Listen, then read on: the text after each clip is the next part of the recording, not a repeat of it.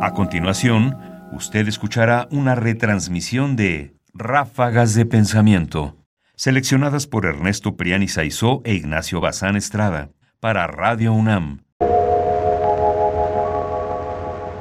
Ráfagas sobre México.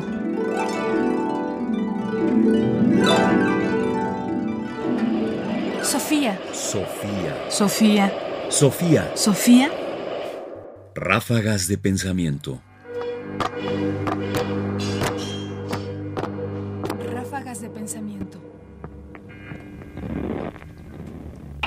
Quiero que ustedes se sientan. La posmodernidad en México. Interesa ante todo ver qué es la posmodernidad en o para México. ¿En qué puede consistir una posmodernidad mexicana? Y lo primero que vemos es que en México la posmodernidad no se parece a la de los países que la originaron. Si dividimos la posmodernidad en dos, simplificando a Habermas, en posmodernidad antimoderna y posmodernidad neoconservadora, tendremos las dos líneas más importantes de la posmodernidad. La neoconservadora se opone a la ética de la modernidad, centrada en la emancipación y la democracia, y conserva el capitalismo con su tecnocracia y su burocracia, llevando a su máxima eclosión el liberalismo, ahora en su forma de neoliberalismo que tiende a la globalización. En cambio, los antimodernos critican la ética de la modernidad y también su técnica y su capitalismo, aunque a veces parecen encontrar dos fórmulas, el entreguismo, la rendición o la adaptación y a veces la resistencia. La rendición se ve en muchos de los antimodernos como Lyotard y Rorty, pues dado el hedonismo que en todos ellos se refleja, para satisfacerlo llegan a convivir con el consumismo que el neoliberalismo conlleva.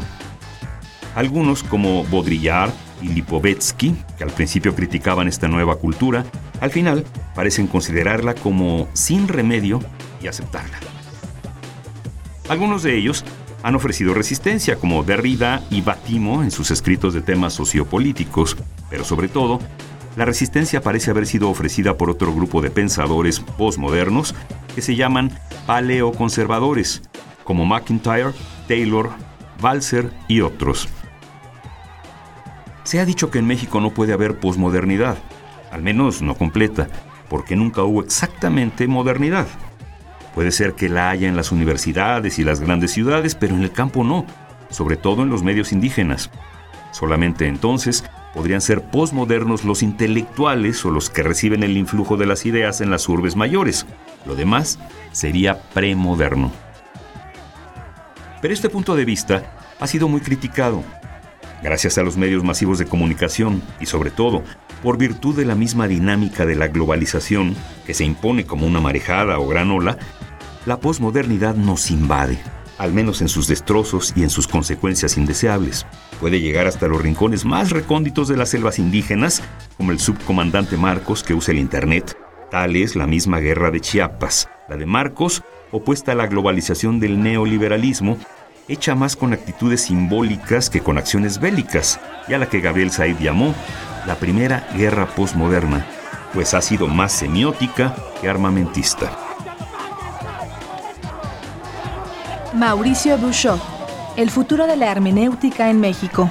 En el futuro de la filosofía, publicación coordinada por Francisco Galán, Ángel Xolocotzi y María Teresa de la Garza de Ciudad Juárez no ocurre lo mismo en otras Tomé este texto de Bouchot porque me parece que plantea un problema que hoy me parece extraordinariamente relevante.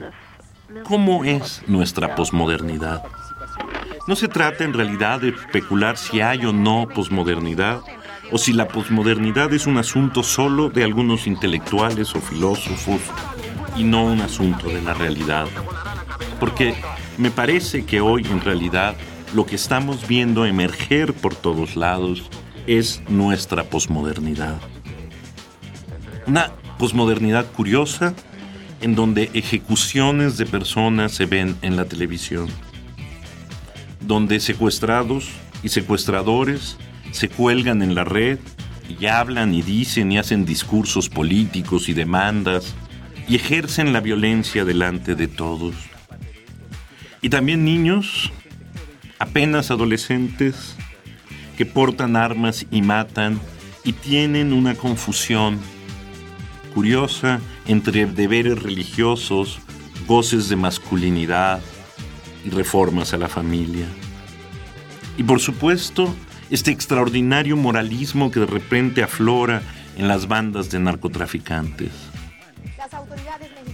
Y al mismo tiempo, un gobierno que ofrece espectáculos a la hora de detener narcotraficantes.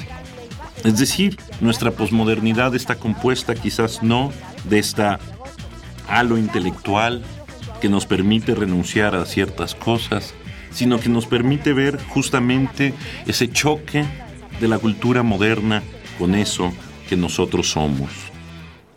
Eso es nuestra posmodernidad.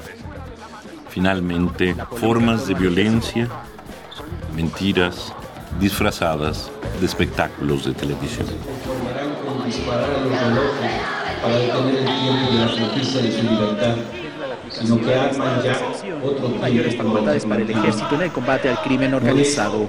Eduardo Ciudad de México. Sofía. Sofía Radio UNAM presenta Ráfagas de Pensamiento. Ahora en www.ernestopriani.com. Comentarios: Ernesto Priani Saizó. Voces: María Sandoval y Juan Stack. Controles técnicos Francisco Mejía.